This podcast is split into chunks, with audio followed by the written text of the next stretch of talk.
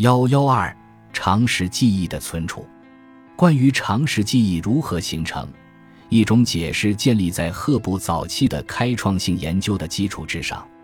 他对常识记忆的定义，简单的说，就是如果信息能在短时记忆中保持足够长的时间，就能转换到长识记忆之中。这是因为在短时记忆中，大脑中的神经活动。以反响回路的方式进行，神经元之间形成自兴奋环路。如果环路在一段时间内持续兴奋，那么就会发生某些化学变化和结构变化，记忆便得以永久性的存储下来。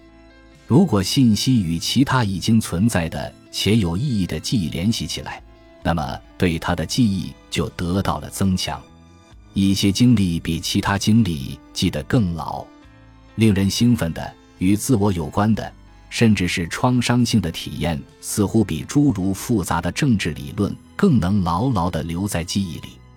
动物研究表明，当出现兴奋性事件时，肾上腺髓质会加速向血流中分泌肾上腺素，后者被证明能促进记忆的巩固。或许肾上腺并不是直接激活了大脑突触。但它能使糖原转化为葡萄糖，从而提高血糖水平，为大脑提供养分。一些实验研究支持这种观点。学习后立刻注射葡萄糖，增强了后续对事件的回忆。